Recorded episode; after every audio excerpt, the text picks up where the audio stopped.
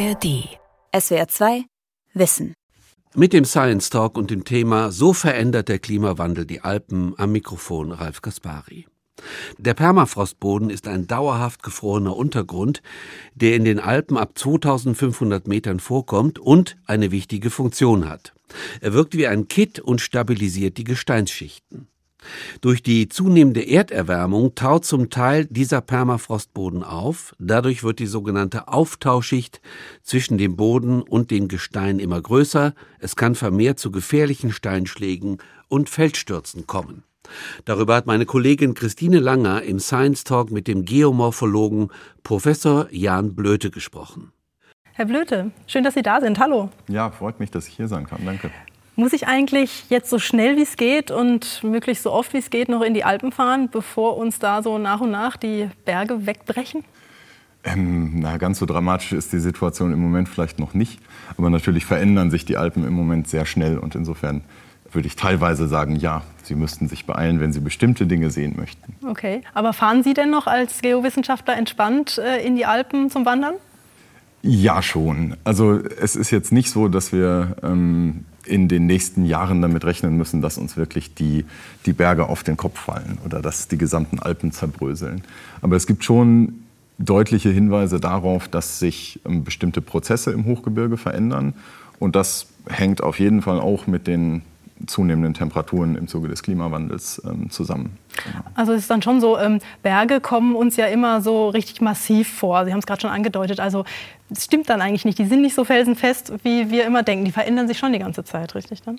Mm, ja, also Berge sind, sind letzten Endes auch sehr dynamisch und es hängt immer davon ab, auf welchen Zeitskalen wir uns diese, diese Gebirge anschauen.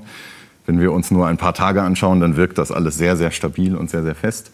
Ähm, aber wenn wir uns das Ganze ein bisschen über mehrere Jahre oder Jahrzehnte anschauen, dann sehen wir schon sehr, sehr viel Dynamik auch in solchen, in solchen Hochgebirgslagen. Ja. Genau. Mhm. Es trifft im Grunde genommen auch dieser, dieser Begriff das ewige Eis, was für uns immer so für Gletscher steht. Das ist ein ganz ähnliches Konzept, glaube ich. Man, man hat irgendwie so dieses Bild davon, dass die, die Gletscher unveränderlich sind und dass sie einfach über Tausende und Zehntausende von Jahren bestehen, aber so ganz ewig ist das Eis eigentlich nicht. Und das sehen wir ja jetzt gerade in den letzten Jahrzehnten sehr dramatisch, wie sich die Gletscher in den, in den Alpen und auch in den anderen Hochgebirgen der Erde verändern. Genau, bei Gletscher, da haben wir so richtig ein Bild, was das eigentlich ist. Sie erforschen als Geowissenschaftler jetzt Permafrost. Hat man jetzt nicht unbedingt so ein Bild. Was ist Permafrost denn? Also Permafrost ist letzten Endes einfach gefrorener Untergrund, dauerhaft gefrorener Untergrund. Es geht einfach darum, dass es thermisch im Untergrund unter 0 Grad ist, für mindestens zwei Jahre aufeinander folgend, so ist die wissenschaftliche Definition. Und das Problem bei der Erforschung dieses Phänomens Permafrost ist einfach, dass man es nicht sieht. Es geht also wirklich einfach nur darum, wie ist die Untergrundtemperatur. Und wir finden an der Erdoberfläche einige Hinweise darauf, dass es im Untergrund diesen Permafrost gibt. Ähm, aber wir können ihn wirklich nur an wenigen Stellen dann tatsächlich einmal sehen. Und das wäre, wenn zum Beispiel ein Felssturz in den Hochlagen der Alpen losgeht und blankes Eis zum Vorschein bringt, was einfach ein Zeichen dafür ist, dass dieser Untergrund vorher mal gefroren war und jetzt dann ähm, natürlich auftauen wird, wenn er exponiert ist. Also es ist dann, kann dann schon mal sein, dass Eis im Untergrund ist, richtig? Genau, also wobei diese Definition von Permafrost erstmal nur auf die Temperatur abzielt und gar nicht, ob da Wasser vorhanden ist oder nicht, ähm, ist es in den Alpen zumindest eigentlich so, dass in diesen Hochlagen, wo wir im Untergrund äh, Temperaturen unter 0 Grad finden, eigentlich immer Wasser verfügbar haben. Also es ist immer irgendwie Feuchtigkeit da und die bildet dann auch Eis. Insofern wäre meistens auch Eis da, ja. Aber wo in den Alpen findet man den Permafrost jetzt? Na, Sie müssten schon etwas höher steigen, um diesen Permafrost mhm. zu finden. Also ist so ganz grob lässt sich sagen, oberhalb von 2500, 2600 Metern, das sind so die niedrigsten Lagen der Alpen, wo wir Permafrost finden und dann bis in die Gipfelspitzen, was in den Alpen bis ungefähr 4800 etwas drüber am Mont Blanc geht, genau. Und das Interessante an den Alpen ist eben, dass es gewisse Gunstlagen für solche, solche niedrigen Temperaturen gibt, ähm, die zum Beispiel an den Nordhängen sind. Ja? Also wenn die Sonne eben nicht auf so einen Hang scheint, dann kann sich da natürlich die Temperatur relativ kühl halten. Auch durch den gesamten Sommer hinweg. Und so können wir in nördlich exponierten oder nördlich ausgerichteten Felsflanken durchaus Permafrost bis in niedrige Lagen haben, 2500, 2600 Meter wohingegen auf den der Sonne zugewandten Seiten der äh, Bergrücken der Permafrost deutlich höher erst zu finden ist. Es kann manchmal sogar 1000 Meter höher sein an so einem Bergrücken. Okay, aber es zieht sich quasi durch die ganzen Alpen. Also es ist jetzt nicht an, nur in bestimmten Regionen oder so, sondern es kommt wirklich auf die Höhe an und die Temperatur. Genau. Fälle. Also das ist wirklich das Spannende an diesem Permafrost, dass man ihn nicht, nicht einfach so sehen kann. Und die Wissenschaft versucht eigentlich heutzutage ähm, die Verbreitung des Permafrosts an so ein paar Phänomenen ähm, zu erkennen. Blockgletscher sind so ein Phänomen, das ist einfach eine bewegte Form des Permafrostes. Wenn der Permafrost so mächtig ist und so viel Eis hat, ähm, dass er sich plastisch deformieren kann, dann kriecht quasi eine Permafrostmasse so langsam ins Tal. Und das ist so eine bewegte Form, die wir an der Oberfläche erkennen können. Mhm. Sonst müssen wir aber tatsächlich in den Fels oder in den Untergrund bohren und Temperaturen messen, um zu gucken, ist es da wirklich so kalt, dass wir von Permafrost sprechen können. Und das ist eins der Ziele oder eins der Forschungsthemen, mit denen die Wissenschaft sich so in den letzten ich würde mal sagen, 10 bis 20 Jahren intensiv beschäftigt hast, äh, zu modellieren, wo finden wir denn eigentlich Permafrost. Mhm. tatsächlich ist die Permafrostverbreitung in den Alpen von der Fläche her sehr viel größer als die Gletscher. Mhm. Aber dadurch, dass man sie nicht sieht und dass wir auch auf diesen Permafrostregionen zumindest nicht bewusst Skifahren können, sind die, glaube ich, so in dem öffentlichen Interesse immer etwas ähm, unterrepräsentiert. ich wollte gerade fragen, ist, das, ist der Permafrost deswegen etwas unterschätzt auch? Der Permafrost ist auf jeden Fall unterschätzt. Also Als Permafrostforscher müssen Sie das jetzt wahrscheinlich das sagen. Das kann ich gar nicht anders sagen, genau. Also das ist auf der einen Seite natürlich die Herausforderung, an Permafrost zu forschen. Auf der anderen Seite ist aber auch genau das, das Spannende. Ja, also dass wir ein Phänomen untersuchen, was wir so nicht sehen können. Und tatsächlich ist eigentlich die direkte Temperaturmessung im Untergrund, also wenn wir wirklich ein Bohrloch abteufen und dort Temperaturlogger installieren, das ist eigentlich so die einzige direkte Möglichkeit, Permafrost zu messen. Und das Spannende ist, dass wir aber sehr viele indirekte Verfahren haben, über die wir dann darauf schließen können, ah ja, das ist ein klares Anzeichen dafür, dass hier Permafrost im Untergrund ist. Die Permafrostverbreitung ist in den Alpen, ich würde jetzt sagen, inzwischen schon ganz gut bekannt. Was aber weniger gut bekannt ist, ist, glaube ich, so die Reaktion des Permafrostes auf Klimaänderung. Das liegt vor allen Dingen daran, dass der Permafrost im Untergrund ist und diese gefrorenen Bereiche immer erst ungefähr einen Meter oder zwei Meter unter der Oberfläche anfangen. Denn natürlich sind die sommerlichen warmen Temperaturen dringen auch in den, in den Untergrund ein und führen dann dazu, dass sich eine sogenannte Auftauschschicht ausbildet. Diese mhm. Auftauschschicht die ist quasi zwischen Erdoberfläche und Permafrostkörper. Und die ist erstmal normal? Ich erstmal diesen Permafrostkörper. Okay, und die Auftauschschicht ist erstmal normal? Also Genau, also hat mit die, den Jahreszeiten zu tun. Genau, die hat mit den Jahreszeiten zu tun. Dadurch, dass es im Sommer wärmer ist als im Winter, jetzt in unseren Alpen zumindest oder auch in anderen Hochgebirgen der Welt, mhm. ähm, findet dieser saisonale Wechsel von Auftauschschicht ist nicht gefroren und Auftauschschicht ist gefroren im Winter, der findet ganz normal statt. Mhm. Was wir jetzt aber in den letzten Dekaden beobachten, ist, dass tatsächlich die sehr warmen Temperaturen dazu führen, dass diese Auftauschschicht immer mächtiger wird. Das ähm, konnte man jetzt tatsächlich in den Alpen schon über die letzten 20 Jahre messen. Wobei man dazu immer sagen muss, dass es sehr wenige Punkte in den Alpen überhaupt gibt, wo es Bohrlöcher gibt, in denen Temperaturen gemessen wird. Mhm. Sehr viele in der Schweiz, da gibt es ein sehr intensives Permafrost-Monitoring-System inzwischen auch einige Punkte in ähm, den österreichischen und auch italienischen Alpen.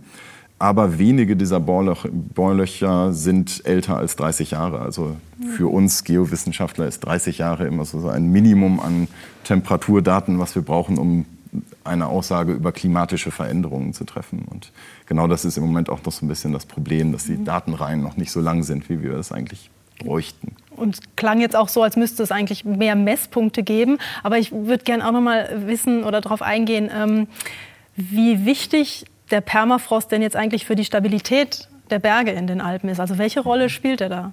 Also er kann in den Hochlagen der Berge tatsächlich eine entscheidende Rolle spielen. Das liegt einfach daran, dass Fels, das hatten wir am Anfang schon gesagt, der wirkt immer so, so unveränderlich, so unheimlich stabil. Aber eigentlich ist jedes Gebirgsmassiv durchzogen von Klüften, von Trennflächen, ähm, entlang derer das Gestein eben nicht in einem festen Verbund ist, sondern quasi ähm, auseinanderbröseln könnte. Mhm.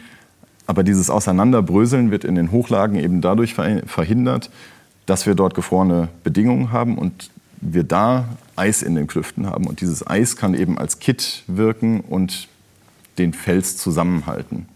Und dann ist dann natürlich die logische Konsequenz, wenn dieses Eis fehlt, dadurch, dass der Permafrost in den Hochlagen auftaut, dann kann es eben verstärkt zu gravitativen Massenbewegungen kommen. Was heißt das? Das heißt, dass wir in Zukunft zumindest etwas häufiger mit Steinschlägen oder etwas größeren Bewegungen, Felsstürzen rechnen müssten. Zumindest in den Hochlagen, wo wir heute wissen, da ist Permafrost und der wird in den nächsten Jahrzehnten wahrscheinlich langsam austauen. Das ist aber eine der, der glaube ich, entscheidenden Fragen, an denen die Wissenschaft gerade arbeitet. Können wir wirklich heute schon eine, eine Zunahme der Frequenz und vielleicht auch Magnitude, also Größe von solchen Bewegungen, von solchen Steinschlag- oder auch Felssturzbewegungen in den Hochgebirgen feststellen?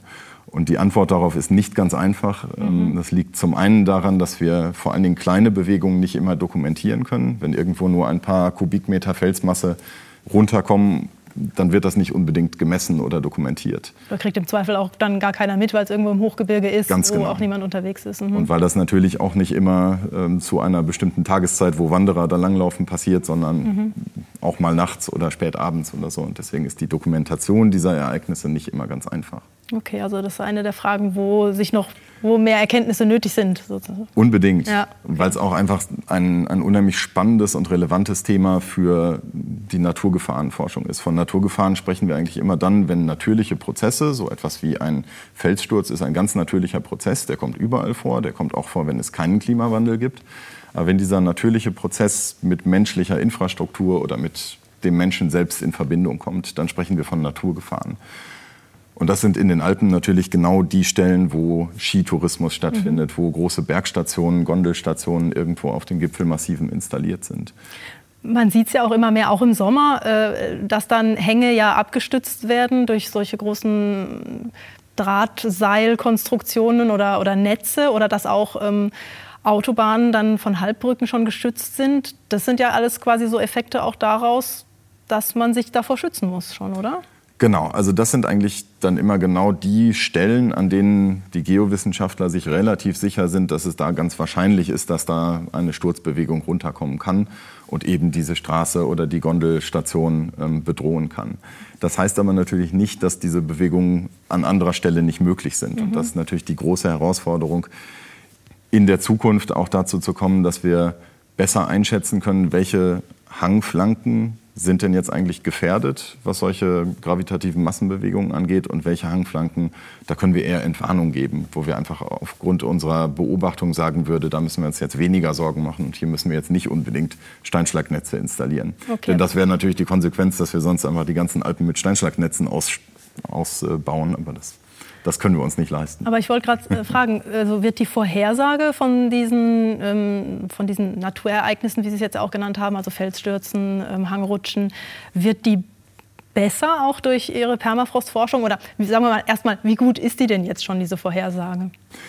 an so großen Gipfelstationen, zum Beispiel am Kitzsteinhorn oder an der Zugspitze in, äh, in Süddeutschland, da wird tatsächlich Permafrost-Monitoring seit einigen Jahren durchgeführt. Und dort werden diese Gipfelmassive sehr genau beobachtet. Da müssen wir uns eigentlich keine Sorgen machen, dass da ein, eine unerwartete äh, Massenbewegung auftritt.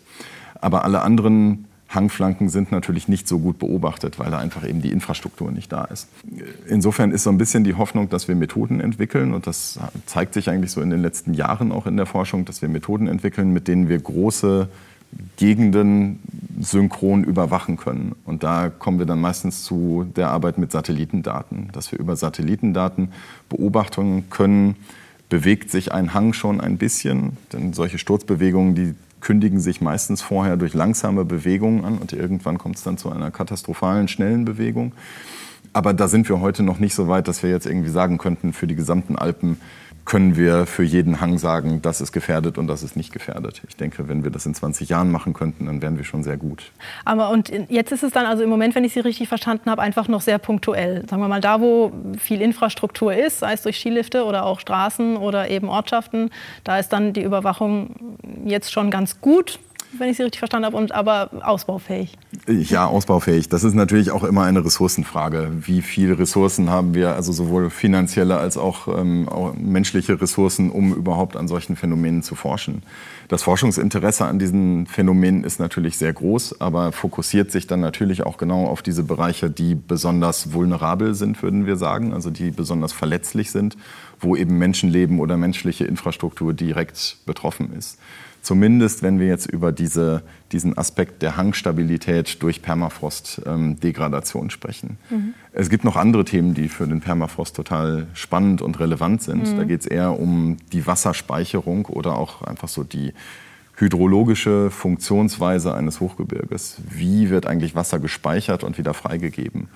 Und da nimmt der Permafrost auch eine ziemlich, zentral, eine ziemlich zentrale Funktion ein die aber noch wenig untersucht ist. Mhm. Ja, also das ist einfach, weil wir den Permafrost nicht direkt sehen können, ist es so schwierig zu verstehen, was passiert eigentlich mit dem Wasser, was an der Oberfläche als Niederschlag fällt, als flüssiger Niederschlag im Sommer oder als fester Niederschlag erstmal im Schnee äh, im Winter.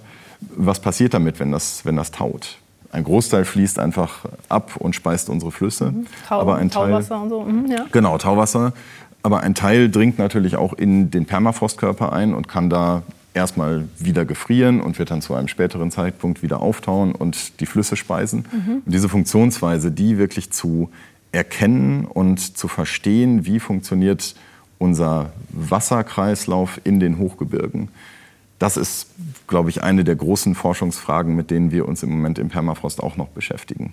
Könnte auch die Folge sein, wenn durch steigende Temperaturen, durch den Klimawandel ähm, der Permafrost nach und nach abschmilzt, dass er dann auch weniger Eis wiederum speichern kann, was er dann irgendwann abgeben kann, um dann äh, die, den Alpenraum mit Wasser zu versorgen, sozusagen. Also das ist so eine Gefahr, die auch da ist. Ja, ganz genau. Also was, was wir heute in den, in den Flüssen, die aus den Alpen kommen, eigentlich sehen, ist, dass vor allen Dingen im August und September die Gletscherschmelze das ist, was unsere Flüsse speist. Mhm. Aber diese Gletscher werden zumindest in den meisten Einzugsgebieten, in den meisten Flusssystemen werden diese Gletscher in 50 Jahren verschwunden sein. Und dann ist die Frage, was, was speist denn dann eigentlich noch den Abfluss im August und September aus diesen Alpeneinzugsgebieten? Mhm. Und da wird der Permafrost eine ziemlich wichtige Rolle einnehmen.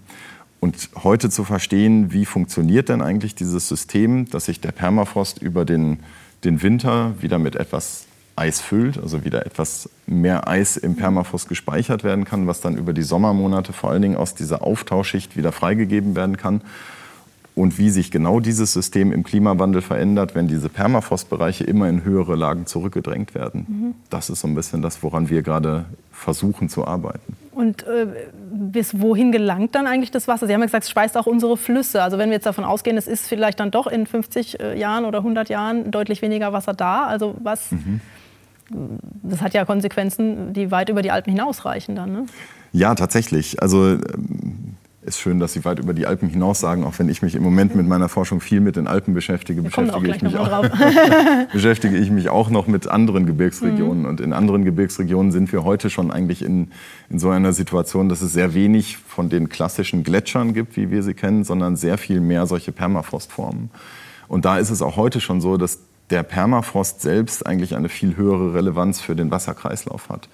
Ist jetzt allerdings von der Funktionsweise her ganz anders, als wie unsere Gletscher funktionieren. Und mhm. insofern ist es schon das Ziel, einfach zu verstehen, wie wird Wasser temporär zwischengespeichert in diesen Permafrostbereichen und dann wieder freigegeben eben in den besonders warmen Sommermonaten. Würde ja dann auch Schifffahrt und äh, allerlei andere Bereiche betreffen. Ne? Ganz genau. Also ich kann mich an 2018 war, glaube ich, das letzte Jahr, wo im Rhein ähm, die Schifffahrt teilweise zum Erliegen kam. Insofern mit solchen Trockenphasen in den späten Sommermonaten müssen wir in Zukunft häufiger rechnen. Mhm. Es ist sogar schon so, dass die heute etwas häufiger vorkommen, als sie früher vorkamen. Das kann man inzwischen, glaube ich, schon so sagen ähm, obwohl wir heute eigentlich in den Sommermonaten etwas mehr Schmelzwasser noch aus den Alpen bekommen. Ja, wir haben im Moment noch sehr viele Gletscher, aber dadurch, dass es so warm ist in den Alpen, tauen die gerade sehr, sehr schnell ab. Mhm. Das wird unter dem Begriff Peak-Water-Effekt gefasst. Und insofern müssen wir genau diese Abschätzung machen, wie sehen denn eigentlich unsere Flusssysteme in Zukunft aus. Und das betrifft eben nicht nur die Alpenregion, sondern das betrifft uns auch hier als Rheinanlieger. Was wäre denn aber auch die Konsequenz, wenn es so kommt, dass äh, dort viel weniger Wasser in den Sommermonaten auch zur Verfügung steht?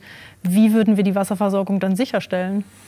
Also ich glaube, da muss man immer so ein bisschen trennen. Ich glaube, um unsere Wasserversorgung im Sinne von Trinkwasser müssen wir uns erstmal keine Gedanken machen. Ähm, denn unsere Wasserressourcen kommen hier meistens zumindest aus den Mittelgebirgen und jetzt nicht immer direkt aus dem Rhein. Aber was die Schifffahrt angeht, kann das natürlich schon relevant werden. Etwas weiter in die Zukunft gedacht ist es aber, glaube ich, schon so, dass wir uns Gedanken darüber machen, wie können wir denn eigentlich in Zukunft dafür sorgen, dass wir auch in den Sommermonaten genug Schmelzwasser oder genug Wasser aus den Alpen ähm, in unsere großen Flusssysteme kriegen.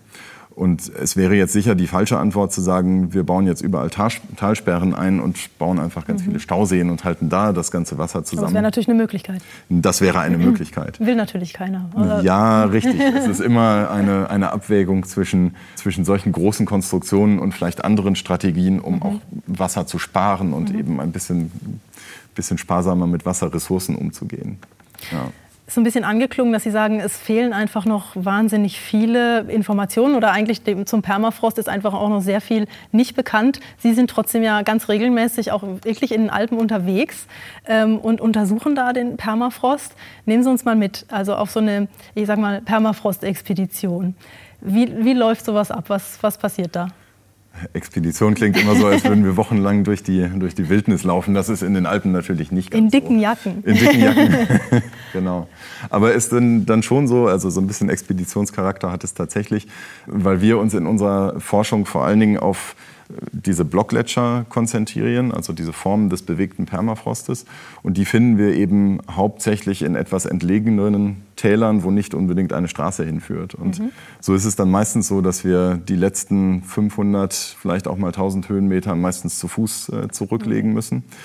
Und ähm, ich hatte das anfangs schon mal gesagt, dass wir mit verschiedenen Methoden auf diese äh, Permafrostphänomene gehen und sie versuchen zu messen.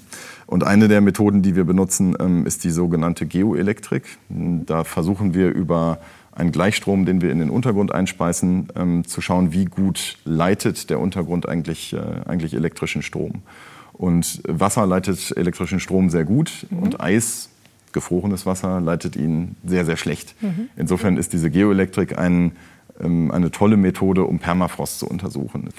Das Problem an dieser Geoelektrik ist, dass sie ähm, aus vier Kabeltrommeln und einem großen Steuergerät besteht und diese Teile wiegen jeweils 15 bis 20 Kilo und die okay. müssen wir dann eben da hochtragen. Wie viele sind sie dann? Äh, hoffentlich viele. Also meistens sind wir mindestens zu dritt. Das ist so das Minimum an Personal, was mhm. wir brauchen, aber besser zu fünf. Aber sagen Sie noch mal, wie viele Kabeltrommeln mit äh, 20 Kilo? Vier? Ja, es ist dann wirklich, weil wir zusätzlich zu dieser äh, Geoelektrik noch anderes Gerät dabei haben. Mhm. Wenn wir zu fünf sind, dann haben wir jeder ungefähr 25 Kilo dabei, okay. wenn wir auch noch unser Trinken und unser Essen mit hochschleppen müssen. Mhm. Ganz genau. Und das ist dann also schon eher eine körperliche Herausforderung. Ja, ähm, absolut. Ja, wenn wir uns da in Höhen oberhalb von zweieinhalb, 2600, 2800 Meter begeben. Mhm. Und Sie haben jetzt gesagt, so das letzte Stück auf jeden Fall zu Fuß. Also wie lang ist das dann? Ja, das ist immer so zwischen einer und zwei Stunden, die wir, okay. ähm, die wir versuchen äh, hochzulaufen. Ähm, und meistens klappt es so in ja, einer bis zwei Stunden, bis okay. wir dann zumindest den Großteil des Geräts oben haben. Manchmal, wenn wir zu wenige sind, müssen wir auch zweimal zum Auto wieder zurücklaufen. Okay. Wird dann gelost, wer, wer los muss, oder gehen dann alle nochmal? Ich bin ja zum Glück an einer Universität und wir haben immer sehr äh, arbeitswütige Studierende dabei. Die sind immer sofort dabei und sagen, ja, ich gehe jetzt. Okay. Ja, manche, aber das hören Sie wahrscheinlich auch oft, weil ich meine, Wandern in Bergen, Berge hochsteigen klingt ja eigentlich auch äh, schon fast ein bisschen nach Urlaub. Kriegen Sie wahrscheinlich dann auch oft zu hören, wenn Sie unterwegs waren, oder? Die meisten Leute, die wir so in den Bergen treffen, wenn wir da arbeiten, das sind dann natürlich Urlauber und die haben dann auch meistens erstmal sehr großes Interesse daran, was machen wir denn da eigentlich, aber dann natürlich auch so ein bisschen den Blick darauf, ähm, ach ja, die sind ja jetzt auf Urlaub hier oben und machen das in ihrer Freizeit. Und ich möchte auch gar nicht sagen, dass, dass das nicht auch äh, großen Spaß macht, in den, in den Bergen zu arbeiten, sonst würden wir das wahrscheinlich auch nicht tun. Aber aus eigener Erfahrung, ich kenne das irgendwie so, wenn ich äh, schon mal vier bis sechs Wochen in, in Argentinien war zum, zum äh, Forschen an Permafrost in den argentinischen Anden und dann zurückgekommen bin. Natürlich ist man dann braun gebrannt, wenn man sechs Wochen lang im Hochgebirge unterwegs mhm. ist. Und dann kriegt man von Freunden so die Frage gestellt, und wie war der Urlaub? Mhm. Und, dann, und dann sagen Sie? sage ich meistens sehr schön, weil ich mir ersparen möchte, dass ich jetzt alles wieder erkläre. Aber es ist schon ein bisschen was anderes als Urlaub. Mhm. Und natürlich ist das eine tolle Erfahrung. Also vor allen Dingen, wenn wir da in den argentinischen Anden unterwegs sind, sind wir oft eine Woche im Zelt, irgendwo oberhalb, oberhalb von 3000 Metern. Mhm. Es ist saukalt nachts und ähm, nicht so ganz gemütlich und man muss sich morgens wirklich motivieren, dann wieder den schweren Rucksack aufzusetzen mhm. und wieder 500 Meter den Berg hochzusteigen. Mhm. Da messen wir eher so auf 4200 bis 4500 Metern. Mhm. Und der Wechsel von die Sonne scheint und es ist sehr warm zu in der nächsten Minute fängt es an zu schneien, ähm, ist oft mehrmals täglich, sodass das nicht immer so ein Urlaubsfeeling ist, sondern es ist manchmal auch einfach wirklich anstrengende Arbeit. Wenn Sie das ganze Equipment dann oben haben auf dem Berg, ähm, Sie haben ja gesagt, Sie messen da den Strom, wie der fließt und wie nicht. Erklären Sie noch mal ein bisschen, wie funktioniert das dann? Also verkabeln Sie dann da das Gelände oder wie, sieht, wie stellt man sich das vor? Genau, also im Grunde genommen verkabeln wir das Gelände. Wir haben so, so kleine Elektroden dabei, die wir in den, in den Untergrund stecken. Auf diesen Permafrostformen ist das meistens ähm, loses Gestein, was wir an der Oberfläche äh, finden, mit so ein bisschen Sand und Kies dazwischen. Ähm, da stecken wir unsere Elektroden rein und dann verbinden wir diese Elektroden mit diesen langen Kabeltrommeln. Genau. Mhm. Aber das ist natürlich alles sehr sensibles Gerät und vor allen Dingen im Sommer in den Hochgebirgen muss man immer mit einem Gewitter rechnen und mhm. das ist eigentlich äh, das Gefährlichste, zumindest für unser, unser Equipment mhm. ähm, und uns selbst. Mhm. Äh, deswegen lassen wir das meistens nicht über Nacht dann einfach so liegen, sondern wir müssen es aus für den Tag aufbauen und dann äh, abends okay. wieder einsammeln und zumindest irgendwie geschützt oben lagern. Und wie also lange machen Sie das dann? Also wie, wie viele Tage messen Sie dann hintereinander?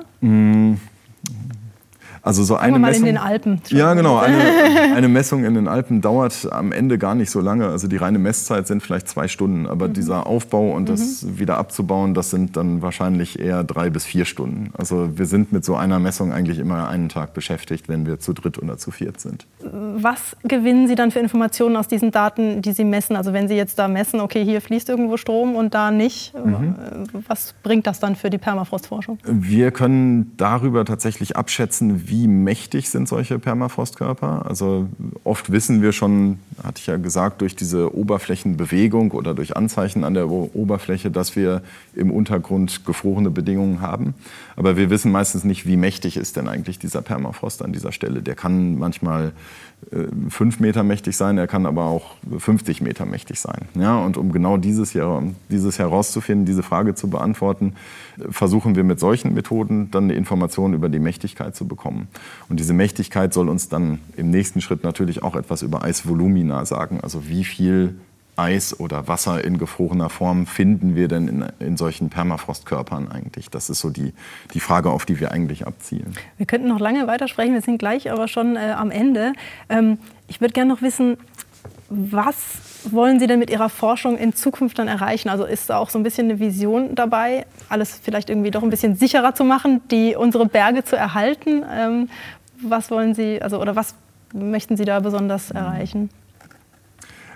Also das wäre natürlich schön, wenn wir mit unserer Forschung dazu beitragen können, die Berge sicher zu machen. Ähm, dazu beitragen, die Permafrostregionen zu erhalten, können wir wahrscheinlich nicht. Da müssten wir andere Stellschrauben benutzen. Ja, also das, das wird uns bei unserer Forschung immer wieder klar, dass so diese Aspekte des Klimawandels oder des globalen Wandels ähm, auch wirklich in die letzte Region hineinreichen. Wenn wir da irgendwo auf über 4000 Metern in den Anden stehen und sehen, wie sich tatsächlich von Jahr zu Jahr auch diese Permafrostformen verändern, wie sie an Mächtigkeit verlieren oder an Geschwindigkeit zunehmen. Auch das ist so ein Indikator dafür, dass, ähm, dass der Permafrost sich verändert.